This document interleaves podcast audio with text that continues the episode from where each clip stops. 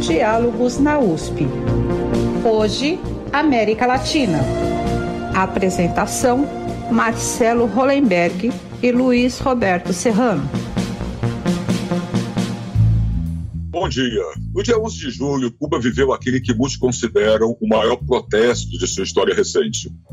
Milhares de pessoas por toda a ilha foram às ruas protestar contra o governo do presidente Miguel Díaz-Canel e, outra, e contra a crise econômica. Para conter as manifestações contrárias ao regime, o presidente cubano, o primeiro líder do país a não ter o sobrenome Castro em mais de 60 anos de revolução, prendeu manifestantes, clamou pelo apoio dos revolucionários e, alguns dias depois, fez um grande comício, este ao lado do ex presidente Raul Castro, irmão de Fidel. Cuba enfrenta uma séria crise econômica desde o fim da União Soviética, no final do século passado, muito agravada pelo embargo promovido pelos Estados Unidos. Além disso, o país tem sofrido com a pandemia do coronavírus, o que também restringiu de forma drástica uma das maiores fontes de renda da ilha, o turismo. Mas quais são os grandes desafios de Cuba 60 anos depois da Revolução de Fidel Castro? Qual é a realidade do país para longe de maniqueísmos e sofrendo com o embargo econômico? Qual o papel da nova geração de cubanos nesse quadro. Para falar sobre a atual situação de Cuba, o Diálogos na USP, hoje com a participação do jornalista Luiz Roberto Serrano, da Superintendência de Comunicação Social da USP, o Diálogo recebe agora a professora Silvia César Musculin, professora de História da Universidade de Mogi das Cruzes, com doutorado e pós-doutorado em História pela Universidade de São Paulo, e o professor Oswaldo Codiola, professor de História Contemporânea da Faculdade de Filosofia, Letras e Ciências Humanas da USP, FEFELESH. Professores, bom dia. Serrano, bom dia dia, é um prazer ter Deus aqui. Bom dia. Bom dia. Muito bem. Professores, eu gostaria de começar com os senhores falando a respeito desse evento mais recente, que chamou a atenção de todos. Tá? O que as manifestações de julho, de 11 de julho, representaram? Que recado aquelas manifestações deram ou poderiam ter dado para o atual governo? Professora Silvia, só gostaria de começar? Posso começar. Muito obrigada pelo convite. É, essas manifestações do dia 11 de julho foram manifestações populares e foram manifestações consideradas históricas, uma vez que desde o ano de 1994 não existiam manifestações populares é, em Cuba sendo que em 94 as manifestações foram restritas à cidade de Havana, e essa agora, do dia 11 de julho, ela teve esse caráter inédito, que ela começou em San Antônio de los Banhos, uma cidade próxima a Havana, e ela uh, se espalhou por todo o território cubano. Então, foram dezenas de cidades, é, centenas de manifestantes, é, muitos manifestantes jovens, é, manifestantes de diversas faixas sociais, de faixas etárias e diversos níveis sociais, mas, sobretudo, demandando né, uh, melhoria nas condições de vida, é, porque a dificuldade de abastecimento está muito grande, então falta produtos alimentícios, é, é, apagões, né, apagões elétricos e também demandando maiores liberdades é, do ponto de vista político. Professor, concordo com o professor Codiola, é por aí, quer dizer, esse é o recado dessas manifestações? Obrigado pelo convite, em primeiro lugar. Houve dúas versões caricaturais que foram as primeiras a serem postas em circulação a respeito dessas manifestações.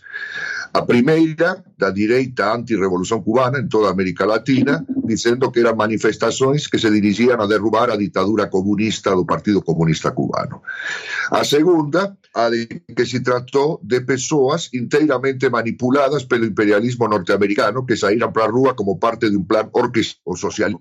As duas versões são absolutamente caricaturais, certo? En primeiro lugar, porque si se tratase apenas de contrarrevolucionarios, non se entendería que o goberno cubano, depois de ter unha mensaxe condenatoria desas manifestações, partiu, algúns días depois, para uma política mais ou menos de conciliação e de fazer algumas, falando que nas manifestações havia contra-revolucionários, mas também havia revolucionários confusos, certo? Revolucionários confusos e algumas eh, concessões foram feitas, como por exemplo permitir que os turistas, que em grande parte são, na verdade, cubanos exilados, certo?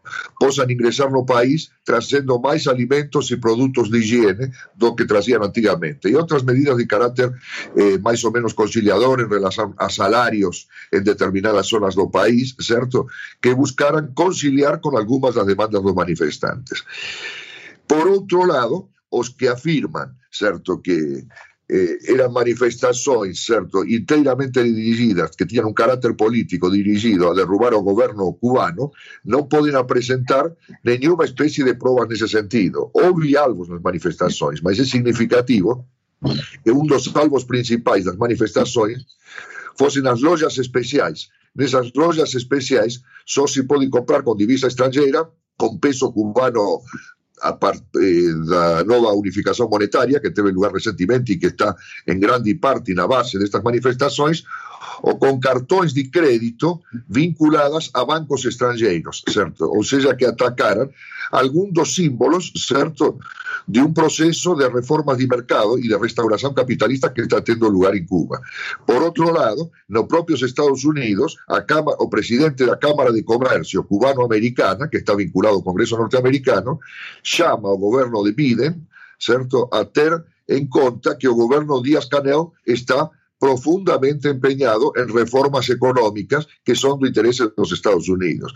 Por tanto, a realidade é moito máis complexa do que afirmar que se trata de unha coisa ou outra. Na verdade, se trata de unha manifestación que teve un carácter popular embora non se possa dizer, certo, que levou para a rúa a gran, grande maioría da populación cubana, iso non é verdade, certo, dese ponto de vista non é comparable ás manifestações no Chile ou na Colombia, certo, foi unha manifestación, no entanto, significativa que aponta para características do proceso cubano actual, non apenas a escasez, mas tamén a escasez de medicamentos, a escasez de alimentos, a atención médica, os cortes de luz, os cortes de energía, que son terribles porque son moito longos e afectan unha grande parte da populación cubana, mas tamén ataca certas questões políticas, certo que se vinculan as medidas de mercado que están sendo implementadas, que están provocando unha seria diferenciación social en Cuba e atacan, atacaran e atacan tamén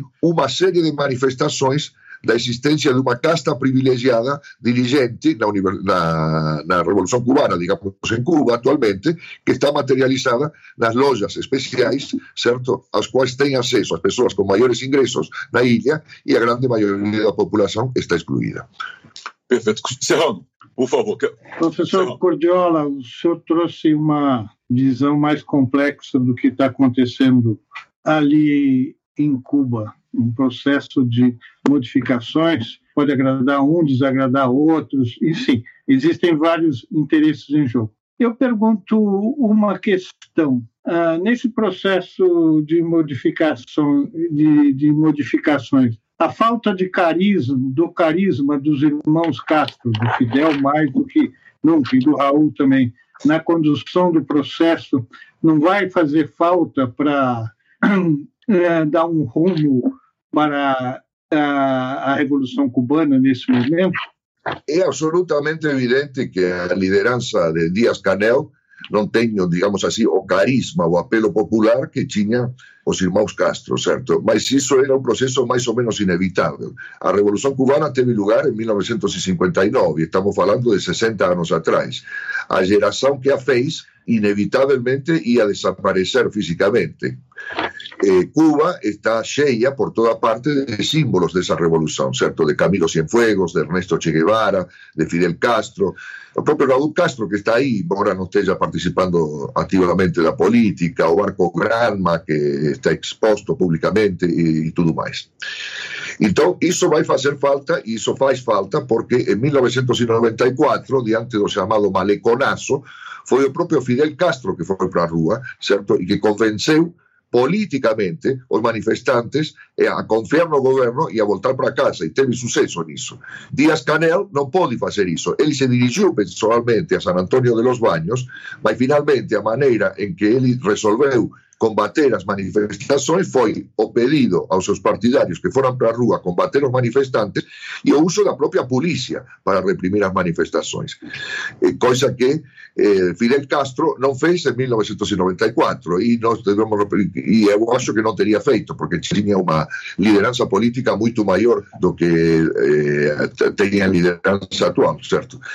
Entón, por tanto, estamos diante de unha situación que o goberno de Cuba ia ter que enfrentar enfrentar necessariamente, certo? Uma nova geração está à cabeça, certo, do processo cubano, mas o principal é levar em conta que o paralelo com as manifestações de 94 e o papel de liderança cumprido por Fidel Castro não pode se esgotar apenas na questão do carisma que Fidel possuía e que a atual liderança não possui. A questão é que em 94 a situação era outra. As reformas de mercado apenas começavam e Cuba estava atravessando pelo chamado período especial. Não havia mecanismos democráticos de decisão, mas havia uma fluidez no contato entre a liderança e a população que hoje não existe mais. E, em segundo lugar, nós estamos vivendo um período especial, porque o bloqueio tem se posto mais forte depois das medidas de afrouxamento do governo de Obama, do qual, eh, inclusive, se lhe atribuiu a intenção de normalizar por completo as relações diplomáticas com Cuba nós tivemos um endurecimento do bloqueio do governo de Donald Trump, certo? Que, que emitiu algo assim como 230 medidas de endurecimento do bloqueio cubano. Esse é o fator decisivo da questão cubana atualmente, certo? E uma coisa a ser notada é que o governo Biden, que apareceu internacionalmente como uma mudança política en relación ao governo Trump e, de facto, é unha mudanza política en aspectos da política económica interna dos Estados Unidos e coisas dese tipo, certo? No entanto, non reverteu as medidas que o governo Trump adotou en relación a Cuba que afectan particularmente a economía cubana porque, entre outras cousas, incluyen, incluyen a restrición a remesas monetarias do exterior que é máis do que o turismo, que tamén foi afectado pela pandemia, a principal fonte de divisas externas de Cuba. Ou seja, que nós temos como protagonista fundamental da crise, sen dúvida nenhuma, a continuidade e o endurecimento do bloqueio, coisa que eu pouco vi aparecer nas análisis que se facen. O bloqueio já dura quase 60 anos, mas foi endurecido pelo governo Trump e continua sendo unha política de Estado norte-americana. Isso demostra que a crise cubana não é apenas uma crise da ilha e não se esgota nas fronteiras da ilha, é uma crise internacional porque o bloqueio é adotado unilateralmente pelos Estados Unidos, que pertence à OEA, e na OEA estão representados, com exceção de Cuba, justamente, todos os estados e, portanto, todos os governos latino-americanos. Alguns governos não tomaram uma posição tão dura, como foi notado pelos manifestantes cubanos, como Fernández da Argentina e López Obrador, certo? Eh, non se manifestaran, digamos así, contra o governo cubano, mas non tomaran nenhuma medida práctica, seja para exigir o alivio do bloqueio, seja para paliar algunos dos problemas de Cuba a través de la remesa de ayudas, de alimentos, de energía, etcétera, que son los problemas centrales de la economía cubana actualmente y do povo cubano, certo? A questão da falta de energía é absolutamente masacrante, certo? Porque as pessoas estão sem energia durante longos períodos durante o día e iso evidentemente é un factor de irritación constante da populación cubana e explica en grande parte, certo, as eh, que houve eh, a partir de 11 de julho, abrindo um processo que está longe de ser fechado no interior de Cuba. Perfeito. Queria só trazer para a professora Silvia. A professora só concorda com essa análise. Quer dizer, essa questão do bloqueio é essencial, sem dúvida alguma.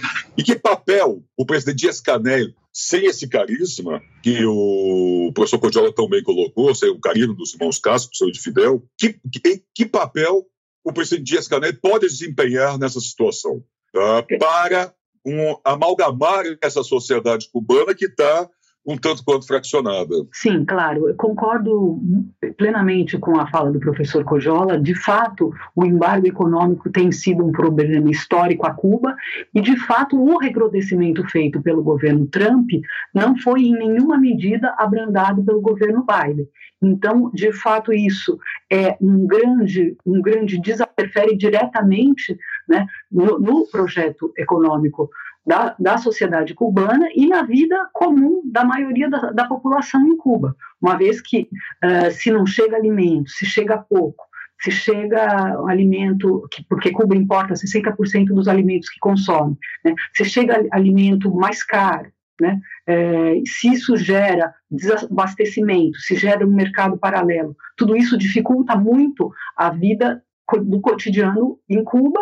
Então, é claro que o embargo econômico que foi é, que foi aumentado durante o governo Trump, e, sobretudo, esse, esse aspecto que é a questão da, do envio das remessas é, dos familiares cubanos que moram nos Estados Unidos e que estão impedidos de enviar dinheiro a Cuba, isso tudo realmente é, tem estrangulado né, a vida e tem dificultado a vida da maioria da população. E acho que há um outro elemento que é, tem que ser levado em conta nessa crise, que, como o professor Cojola falou, ela não é só cubana, é uma crise internacional, que é a questão sanitária da pandemia.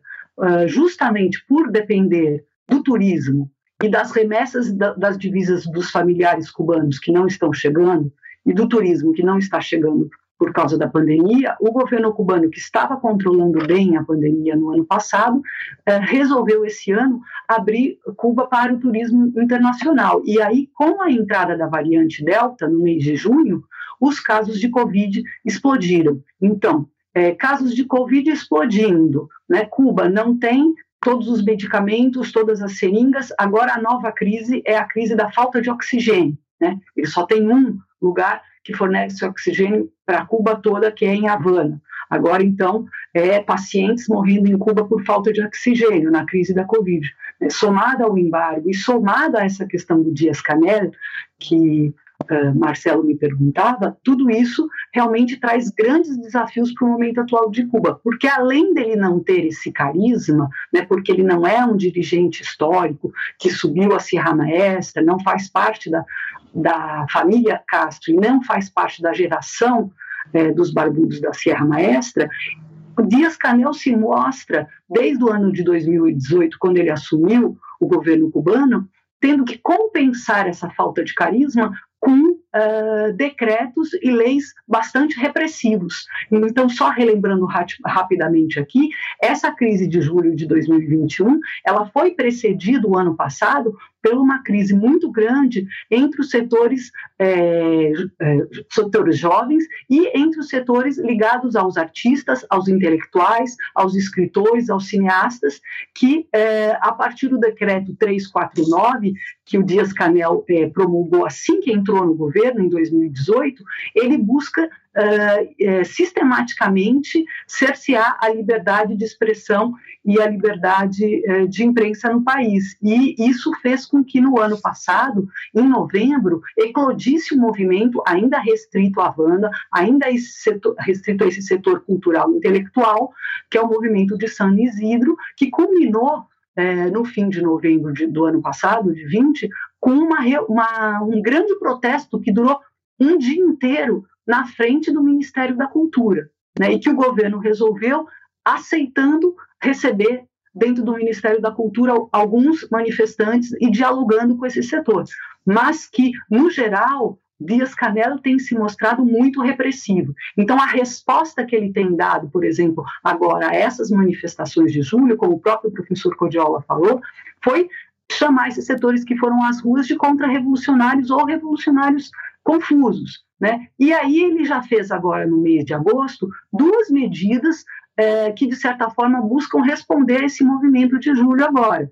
É, ele fez uma medida logo no começo do mês de agosto, em que ele legalizou as pequenas, micro é, e médias empresas, é, num, numa expectativa de aliviar né, essa insatisfação social e econômica, numa tentativa de, de mostrar que ele vai acentuar as reformas pró-capitalistas e de mercado é, que o professor Cojola já mencionou, e agora, recentemente, na própria terça-feira dessa semana, dia 18 de agosto, ele baixou o decreto 35, que restringe a liberdade é, e com, de, das telecomunicações e na internet, em que ele busca, então, agora criminalizar qualquer futuro ato é, popular, como o de 11 de julho, é, e classificar todos aqueles que chamam novas uh, manifestações de cyberterroristas.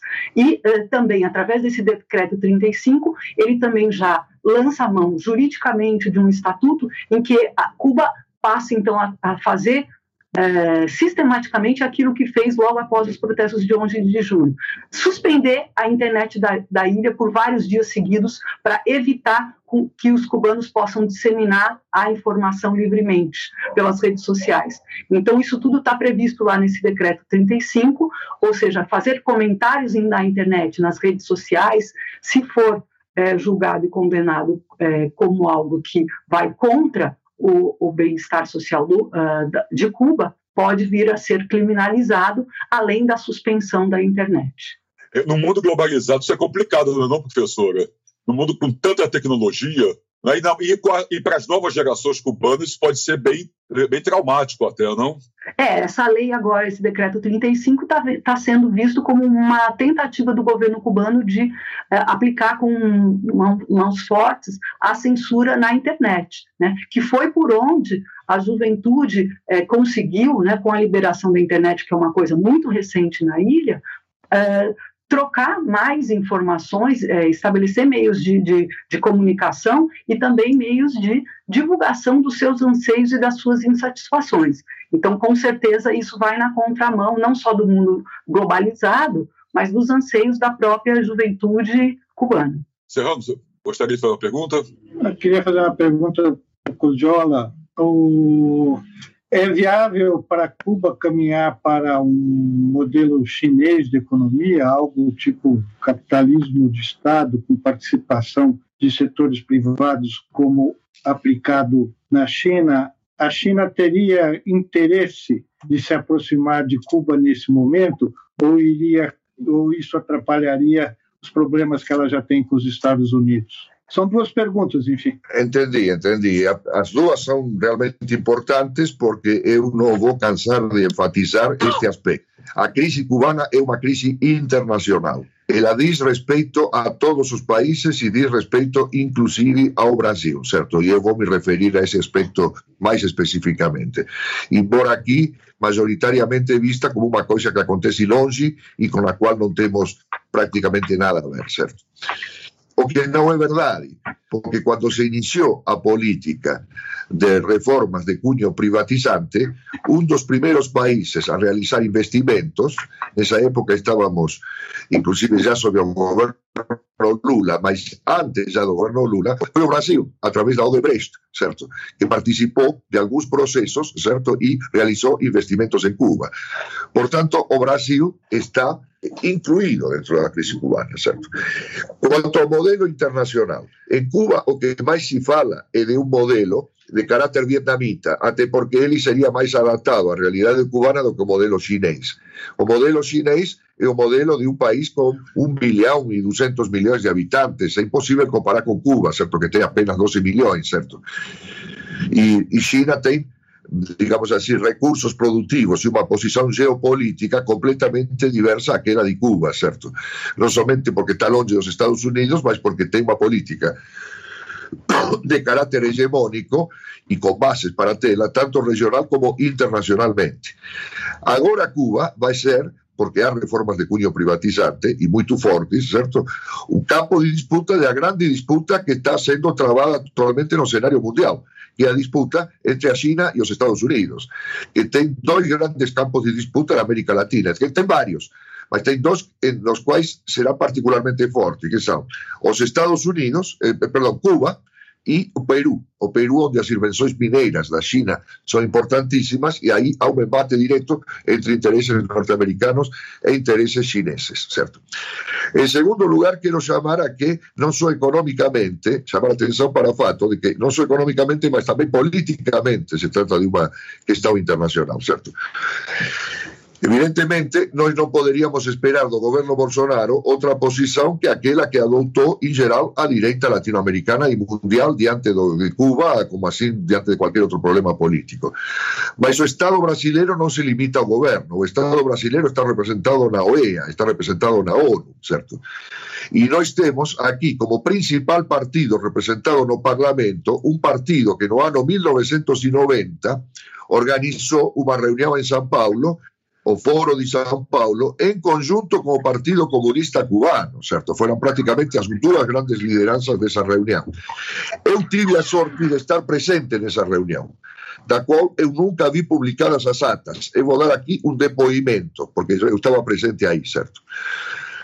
Faló en dado momento, los representantes del PT cobraran los representantes cubanos, que estaban no representados pelos Castro, más por la alta lideranza del Partido Comunista Cubano, sin, cobraran reformas de carácter liberalizante, tanto del punto de vista económico, cuanto del punto de vista político, o sea, que eh, en Cuba el régimen de partido único era prejudicial a la democracia de los trabajadores, estamos hablando del PT do ano 90, no do PT que estaba no gobierno, un PT que ainda tinha um caráter eh, de oposição e libertário muito mais eh, evidente, certo?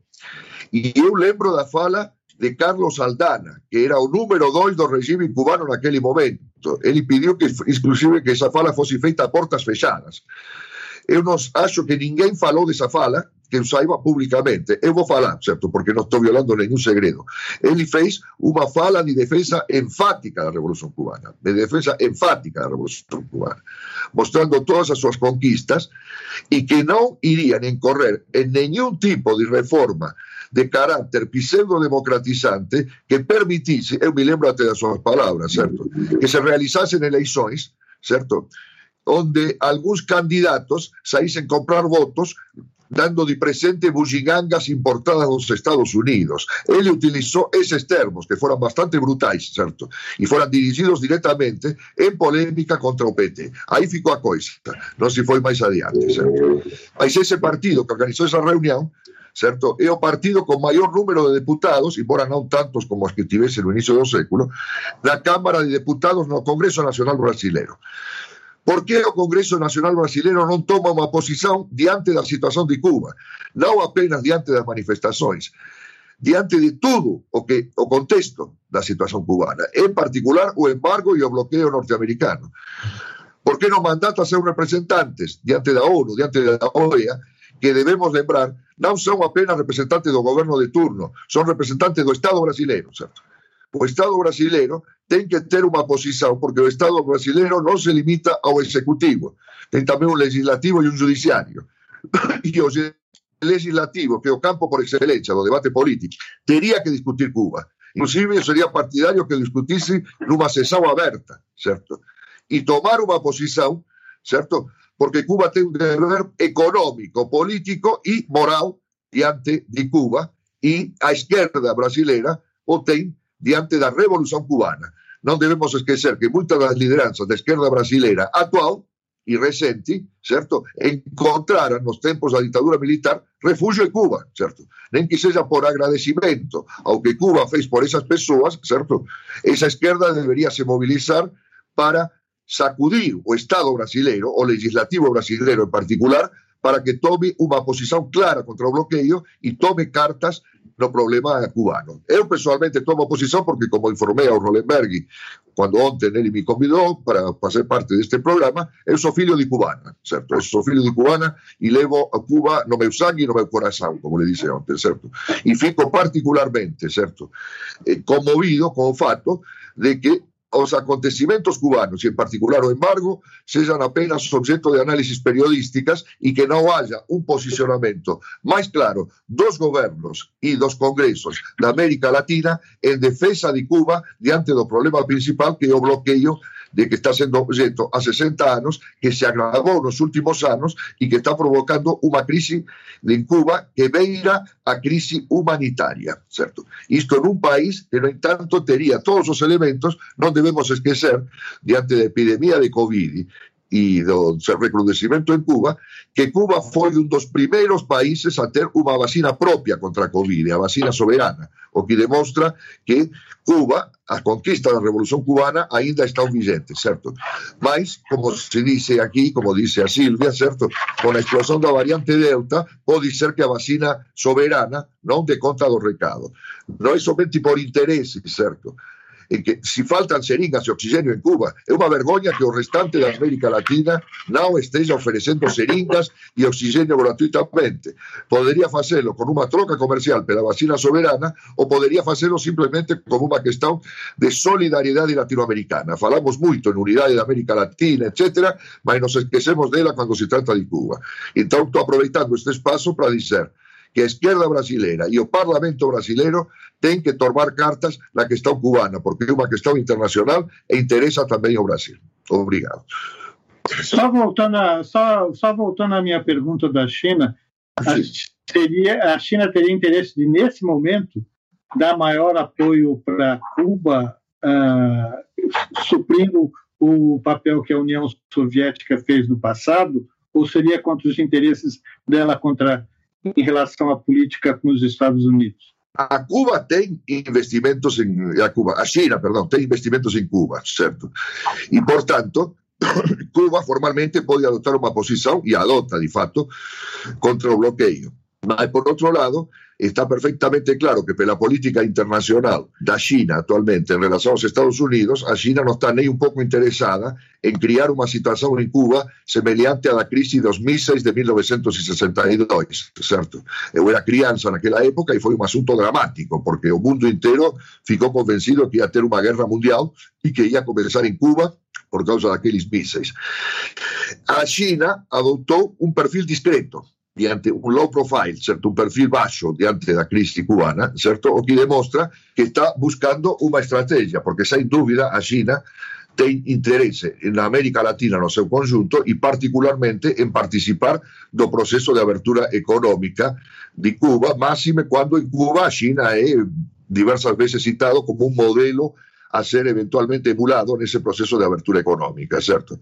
Ahora, por en cuanto a China te ha adoptado un perfil bastante bajo y no te ha adoptado un perfil más claro, ¿cierto? De, por ejemplo, encabezar una campaña internacional, ¿cierto? Contra o bloqueo contra Cuba.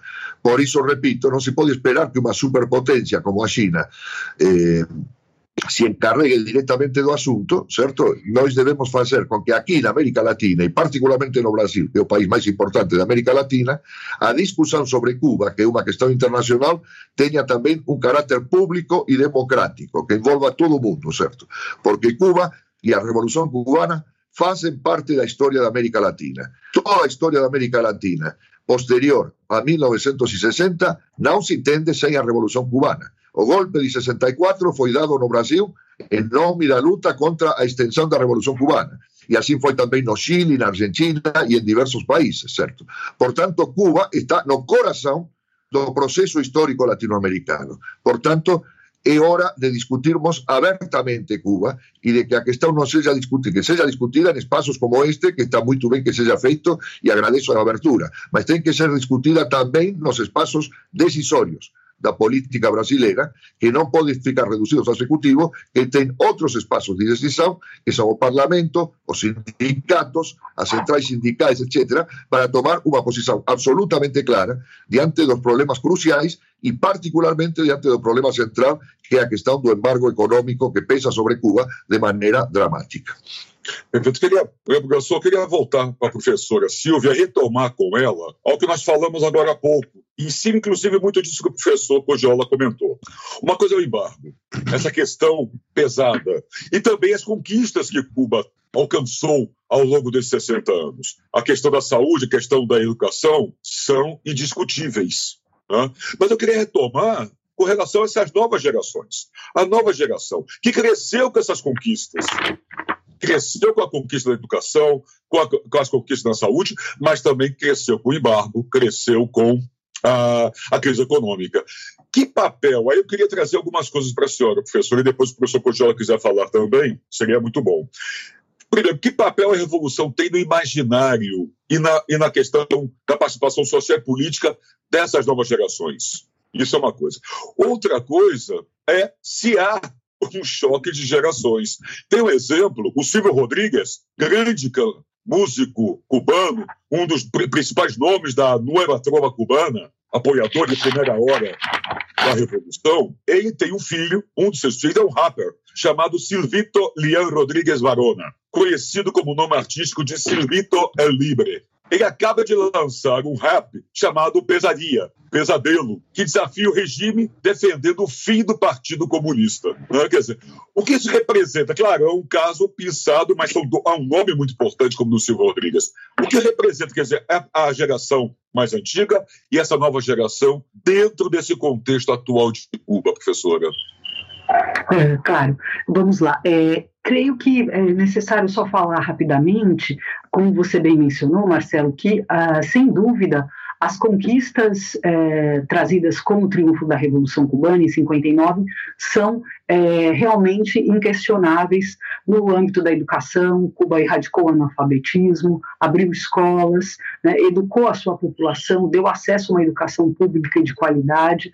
É uma população em Cuba que Uh, tem acesso ao nível superior sem dificuldades, ou seja, todos aqueles jovens que querem chegar até a universidade conseguem fazê-lo. Né? E nos aspectos uh, do sistema de saúde, que, uh, como você bem mencionou, também é uma das grandes conquistas, porque estabeleceu os médicos de família, a, a, a, forma né, de se olhar para a saúde no sentido de buscar muito a prevenção, né, de apostar na prevenção, na erradicação de várias doenças uh, que antes da Revolução eram endêmicas, e, e nesse aspecto também, como já o professor Cogiola mencionou, nessa, nesse uh, grande desenvolvimento desse setor médico e de vacinas, que deu a Cuba a possibilidade de não apenas desenvolver apenas uma, mas são duas vacinas com alta eficácia, né? A Soberana e a Abdala 2. É, então, de fato, essas grandes conquistas, elas nunca podem ser esquecidas, né? E o embargo também tem esse papel histórico e, e, foi agravado nos últimos anos, nunca pode ser esquecida.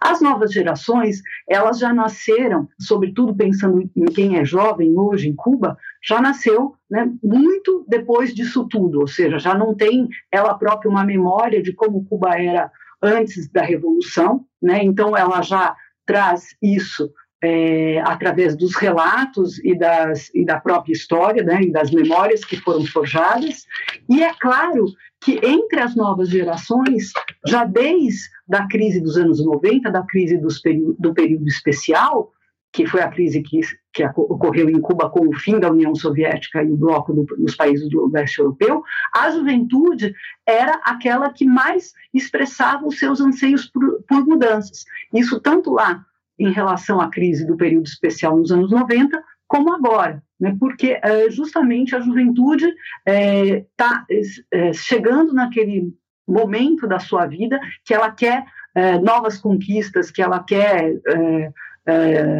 tem desejos que não apenas essas conquistas históricas da, da revolução já não satisfazem, né? ela tem anseios por consumo, né? tem anseios por não ter racionamento de energia, por poder comer bem, né? E aí é claro que essas, é, esses anseios da juventude ficam muito é, divididos porque é, quando eles olham para a realidade cubana, eles veem que o único momento, o único local onde isso é possível ser realizado, sobretudo esses, esses anseios mais materiais e de consumo, são essas moedas, são essas lojas especiais, as lojas da, de moedas livremente convertíveis, que não são acessíveis à maioria da população. Então isso é, é, escancara a desigualdade social, né, descancara as diferenças de oportunidades entre quem nasce é, numa família que é uma família é, é, de funcionários da alta cúpula do regime cubano e quem nasce numa família de trabalhadores é, da maioria da população, das periferias de Havana e de outras das cidades cubanas.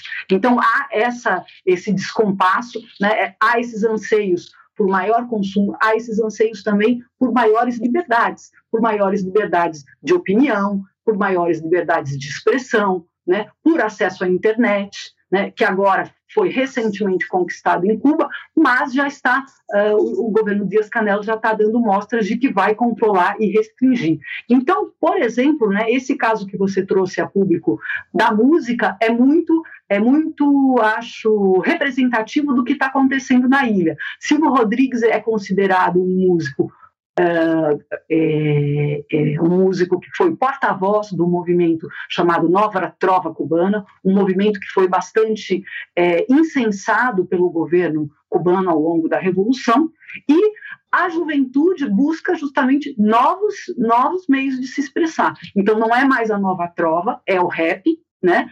Uh, o rap realmente tem bastante apelo popular em Cuba, há vários jovens e vários grupos organizados na ilha, e o rap tem sido, não apenas o rap, mas o rap também tem sido um canal da juventude demonstrar essa insatisfação por mais liberdade, por mais, por uma vida uh, com menos desigualdade né, econômica e social. E aí uh, não me surpreende que o filho do Silvio Rodrigues tenha realmente lançado esse rap chamado Pesadilla. Esse especificamente, essa música eu não conheço, né, mas é importante, já que você mencionou essa questão da nova geração e da música, lembrar que no início uh, deste ano foi organizada uma música chamada Pátria e Vida, que se também tem se tornado um ícone é, do movimento de ju juventude e também foi levada as, nas ruas no dia 11 de julho como forma de, de uma bandeira, porque essa música é, Pátria e Vida,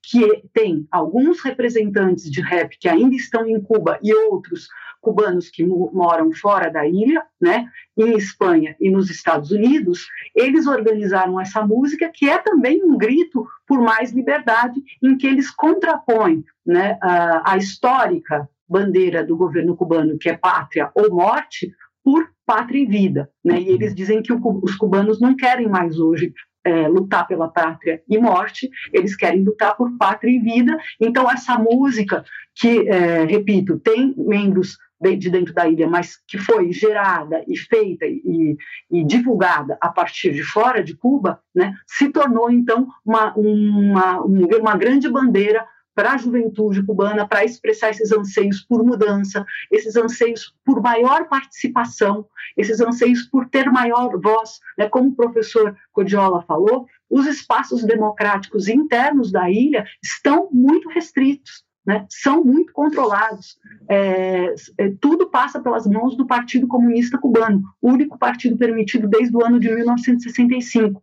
Então, a juventude ela quer participar mais, ela quer melhorias. Né? E há diferença nos Estados Unidos. Ela foi às ruas porque ela quer mudança dentro da ilha. E ela quer mudança e quer ficar na ilha para ver essas mudanças acontecendo lá. Elas, elas, elas não querem fazer um protesto como foi de 94 para depois sair fugindo desesperado que foi a crise dos balseiros dos anos 90. Me parece, né, claro que é um processo em aberto, é um processo em andamento, a gente tem que é, ver as tendências e imaginar para onde ela vai, mas me parece que é um processo de uma juventude que quer mudanças, quer liberdade, quer ter seus anseios econômicos e materiais resolvidos, mas quer que essas mudanças aconteçam permanecendo na ilha.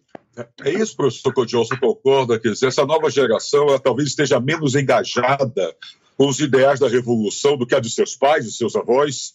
Quer dizer, é uma outra perspectiva?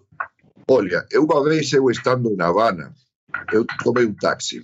E o taxista, que era uma pessoa de idade, comecei a falar, certo? Porque tinha uma natural tendência, certo? Imediatamente trouxe a referência à minha mãe, que era cubana, e aí se estabeleceu um diálogo com o taxista, certo?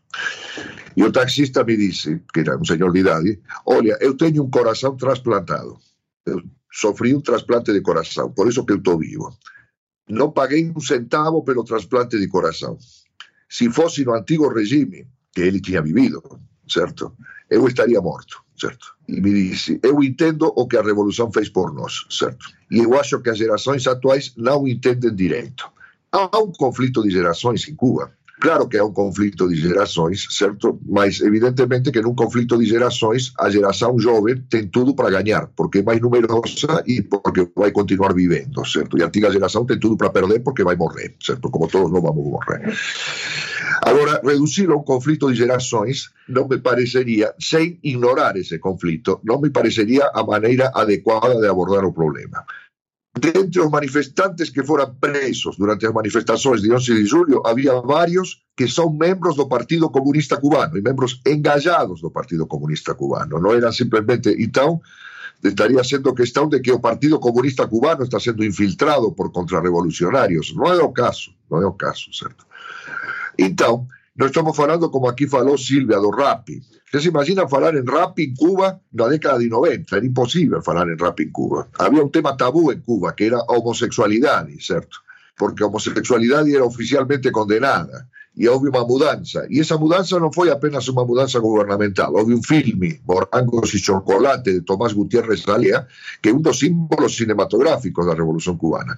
E escritores homossexuais, que eran desconsiderados oficialmente e extraoficialmente en Cuba, certo? Agora son respetados en Cuba, certo? E ten seus libros como Severo Sarduy e outro cuyo nombre non lembro en este momento que usamos o Frank Kafka do Caraíba, do, do, do Caribe, certo? Un escritor extraordinario que é homosexual, certo? E unha vendedora de libros usados me disse en unha praza en La Habana, que comprei as obras completas dele con ela e me disse agora están eh, falando ben dele, certo?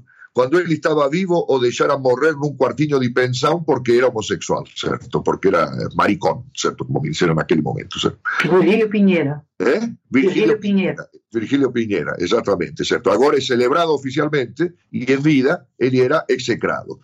Ou seja, que mudanzas culturais está habendo. O problema é que esas mudanzas culturais non se transforman en mudanzas políticas. Se você quer fazer carreira política en Cuba, se supõe que a Revolución Socialista exista, entre outras coisas, para que as persoas eh, superen a política e a carreira política como medio de conseguir privilegios. Mas, digamos, se você quer ter participación política en Cuba, ten que pasar pelo funil do Partido Comunista, en que non somente se filiar ao Partido Comunista, você ten que se subordinar ao Partido Comunista, onde é moito difícil ter unha posición opositora, embora haja algunhas persoas que a teñan. Agora, iso tamén está mudando. Eu mencionei Carlos Aldana, era o número 2 en 1990 no Foro de São Paulo. Ele foi barrido do goberno cubano.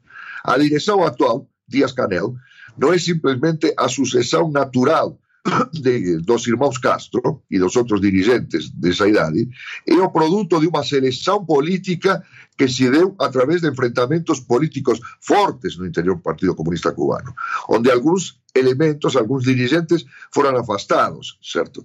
Chegou a haver casos de corrupção, o caso Ochoa, certo? De um general que foi fuzilado, certo? Por estar envolvido em conspirações de Turco e, em, digamos assim, em negócios escusos dentro do Estado cubano. Portanto, a luta política em Cuba, claro que a luta política em Cuba, mas é uma luta política em surdina, isso que é o problema, na qual a maioria da população es informada los resultados una vez que a luta política es decidida entre cuatro paredes, ¿cierto? Incluido o paredón de fusilamiento, en algunos casos, ¿cierto? Entre cuatro paredes dentro del Partido Comunista. Entonces, es evidente que es necesario atacar ese problema, así como están siendo o como fueron atacados algunos problemas eh, culturais muito serios. Mas não se pode viver somente de apertura cultural. É necessário que haja uma democratização política. E democratização política não significa organizar eleições, certo? Eh, estilo norte-americano, com bonecos e papapá, papapá, senão que haja de todas as tendências políticas que defendem a Revolução Cubana, que nem todas coincidem com a política seguida pela direção do Partido Comunista Cubano, que è attualmente una política de mercado, de riforma de mercado que conduz a una restaurazione capitalista sui generis, certo? Que toma como modelos China y Vietnam, mas que probablemente sea otra cosa completamente diferente, ¿cierto? Porque Cuba no es veciña de, Haití, certo? E vizinha de Santo Domingo, de países muito diferentes, certo? Então nós temos que, e Cuba tem influência em toda América Central e todo o Caribe.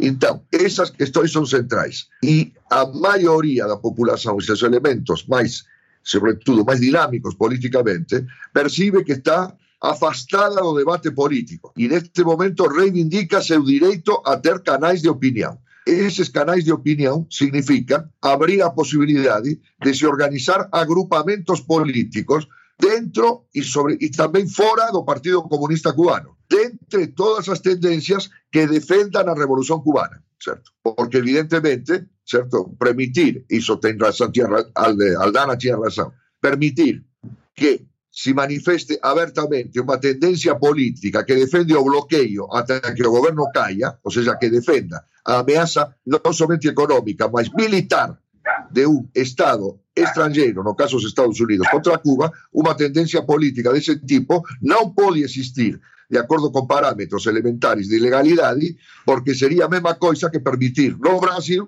un partido político que defenda a invasão do Brasil por uma potência estrangeira e a apropriação da Amazônia por um país estrangeiro. Um partido político dessa natureza seria proibido, certo? Porque democracia é uma coisa, certo? Permitir violação da soberania nacional em nome do direito político extendido a todas sus personas y a todas sus opiniones es otra cosa completamente diferente. Un partido de esa naturaleza no podría existir en Brasil. Do mismo modo, un partido político que defenda que Cuba sea invadida pelos Estados Unidos e algúns defenderan unha invasión no recente conflito, que una intervención militar externa era a única solución ao problema cubano, eso no puede ser permitido. Mas una vez establecido a línea de frontera de defensa de la revolución cubana y de defensa de Cuba, debe haber pluralismo político en Cuba. Serrano, você queria fa fazer uma pergunta? Eu queria só lembrar que estamos já no finalzinho, então, Serrano, se faz pergunta para nós fazermos uma última rodada com o professor Silvio Socudiola. Já estamos na nossa reta final. Falei, passa muito rápido, e uma hora é muito pouco para discutir tudo isso. Ô, Serrano. Sim, sim. Eu só. Eu, eu estive em Cuba uma vez e conversando com um motorista de táxi também.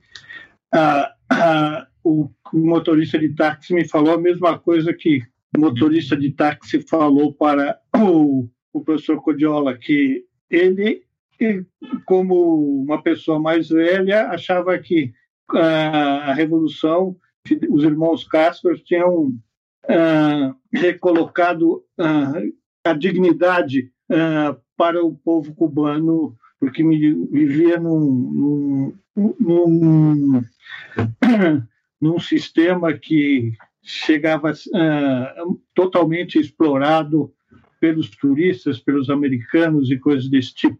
E reconhecia que a nova geração não tinha passado por isso, então tinha uh, vivências, vi, vivências diferentes uh, em relação ao, a, ao regime. Quanto a esse necessário processo de abertura, eu levantei a questão do carisma do atual direção de, de Cuba. Será que, no primeiro momento, para estancar o, a movimentação provocada pela crise, eles endureceram? Geralmente é quem é surpreso por um levante desse é a primeira medida que toma. O que eu pergunto é o seguinte: será que eles têm habilidade política para dirigir todo esse processo complexo que o professor Codiola diz para haver uma abertura política, para maior participação política, mesmo dentro da defesa da Revolução Cubana? Silvia. Professor, professor Cudiola, e depois a professora Silvia, para nós podermos encerrar. Não, pode, Silvia, pode falar, pode falar. Então, certo. professora Silvia, por favor. Certo. É, bom, claro, é, a gente é, concorda com as colocações do professor Cudiola, que justamente essa demanda por maior democracia e por pluralismo político é uma demanda antiga, né, que existe em Cuba e que de fato vem à tona agora com, essas com, esse, com esse movimento do, de 11 de julho. E de fato é algo que uh, seria é, muito importante né, que o governo cubano, que o governo de Dias Canel se atentasse a isso, né, buscando retomar é, instituições e mecanismos de participação que já existiram no passado, né, e que hoje são instituições que apenas, digamos, servem para é, baixar as resoluções já uh, elaboradas pelo governo cubano. Né? Então, já não há mais instituições como, por exemplo, foi o CDR, o Comitê de Defesa da Revolução, né? ou a Federação das Mulheres Cubanas, ou outros organismos de participação popular uh, desse tipo, né? Uh, espaço para realmente grandes debates. Uma perspectiva que, que se abriu foi quando Cuba buscou reformular sua Constituição, né, ainda na época do governo Raul Castro, é, ele clamou a população a participar, a ir a esses organismos, a ir a esses é, comitês de base, expressar suas opiniões. O problema é que esse processo, é, ao é, se, se, se, digamos, reduziu a esse período da pré-constituição, e uh, com a promulgação da Constituição e a, e a, saída do governo de Raul e a entrada de Dias Canel, não parece, né, pelo menos para nós, observadores estrangeiros que pesquisamos Cuba, estamos atentos às suas transformações, não parece que o governo de Dias Canel tem mostrado que quer retomar qualquer perspectiva nesse sentido de buscar o diálogo e de trazer a juventude e a maioria da população para esses organismos ou criar novos, né, para ampliar o espaço de, de participação. Então, eu acho que essa questão que o Serrano colocou é, uma, é um grande desafio, né? É um grande desafio para Cuba, né? Claro que tem que relembrar é, essa questão que o professor Cojola falou, que a gente, é claro que não vai defender que haja em Cuba é, setores que busquem defender uma invasão norte-americana, como já houve no passado, né? Como já houve na história do, de Cuba setores que defendiam que Cuba fosse anexada aos Estados Unidos. Houve um movimento lá de elite dos anexionistas que achavam que era melhor para Cuba ser parte dos Estados Unidos. Então, é claro que não é para permitir esse tipo de manifestação, mas é para permitir, de fato, a ampla liberdade de ideias né, dentro dos moldes do que é ainda uh, a defesa das conquistas da Revolução Cubana. Obrigado, professor.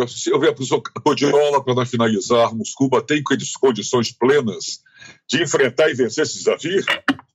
Olha, primeiro, Dias-Canel mostrou que é um político, ele tem jogo de cintura. Ele teve uma política inicialmente, depois mudou, teve outra política. Em Cuba está havendo mudanças políticas. Tivemos uma reforma da Constituição em 2019 que consagrou o chamado Estado Socialista de Direito, certo? E em Cuba as mudanças econômicas são perceptíveis no dia a dia. Em Cuba agora você pode comprar e vender casas Antes você não podia, até uma época relativamente recente, certo? Tem-se instaurado um mercado privado para muitos assuntos.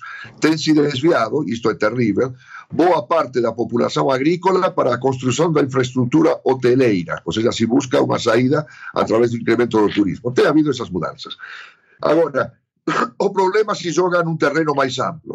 Debido à forte liderança dos irmãos Castro e a figura mítica de Ernesto Che Guevara, certo?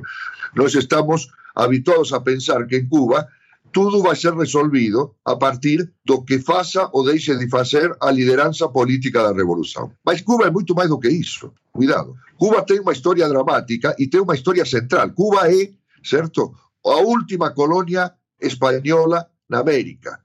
Cuba é o país que protagonizou a Guerra Hispanoamericana de 1898 até 1902 que segundo un grande historiador foi a primeira guerra do imperialismo norteamericano, inaugurou o imperialismo norteamericano contemporáneo.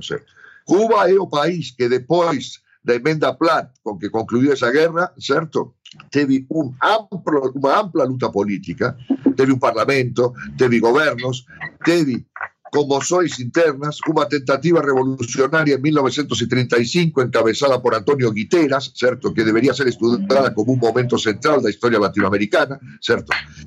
Cuba é um país com uma base cultural enorme, com escritores, certo, que fazem a inveja de toda América Latina, de Lesama Lima, Alejo Carpentier, e eh, Virgilio Piñeira, que aqui foi falado, e outros por aí. Cuba é um país com uma música de uma riqueza fantástica e de uma riqueza em todos os sentidos, certo? Cuba era a nacionalidade, certo, do marido, do que fazia o papel do marido do programa de televisão mais popular de todos os tempos nos Estados Unidos, I Love Lucy. La Lucy era casada con un músico cubano, porque a música cubana era un símbolo, certo, de música rítmica, sensual y rica los propios Estados Unidos de América. Cuba tiene una arte plástica excepcional, con Wilfredo Lamp y muchos otros. Cuba tiene una base cultural e histórica absolutamente extraordinaria. E eu quero dizer o seguinte: Cuba tem forças para superar essa crise, não somente a crise econômica, para superar o bloqueio que é criminoso, certo? E para superar a crise política e cultural a partir das suas próprias pernas, eu tenho absoluta certeza que sim. Cuba é um país relativamente pequeno em termos de população, certo? Mas tem uma cultura, inclusive uma cultura política que é muito maior do que seu aparentemente pequeno tamanho. Cuba vai ter força para superar essa crise a partir de suas próprias forças. Mas Cuba é parte da América Latina e, portanto, nós brasileiros e nós argentinos, nós latino-americanos, certo? Devemos tomar parte no debate acerca do futuro de Cuba, certo? E tomar posição, principalmente. E repito o apelo que eu fiz inicialmente. É necessário que, em relação à crise cubana e, em particular, em relação ao embargo, todos os poderes políticos e principalmente os movimentos sociais e sindicais do Brasil tomem claramente posição, porque isso vai pesar na balança do futuro do destino de Cuba, que diz respeito a todos nós, sejamos filhos de cubano como eu ou não, certo? Obrigado pelo espaço, certo? Prefeito, professor Rudiola, muito obrigado. Bom, o Diálogos na USP está chegando ao seu final. Queria agradecer muitíssimo a professora Silvia César Misculin, professora de História da Universidade de Mogi das Cruzes, também com doutorado e pós-doutorado em História pela Universidade de São Paulo, professor Oswaldo Codiola, professor de História Contemporânea da Faculdade de Filosofia e e Ciências Humanas da USP, a FEFELESH, ao jornalista Luiz Roberto Serrano, da Superintendência de Comunicação Social da USP, que dividiu comigo aqui a apresentação a mediação desses nossos diálogos. A você que esteve conosco até agora, muito obrigado. Obrigado, professor Codiola, professora Silva, obrigado, Serrano. Obrigado. Excelente, muito bom. Obrigado a você que esteve conosco. Semana que vem tem mais. Cuide-se bem, bom final de semana. E sai de casa, use máscara. Até a próxima. Tchau, gente. Tchau, obrigado. Tchau, tchau. Diálogos na USP. Hoje, América Latina. Apresentação: Marcelo Hollenberg e Luiz Roberto Serrano.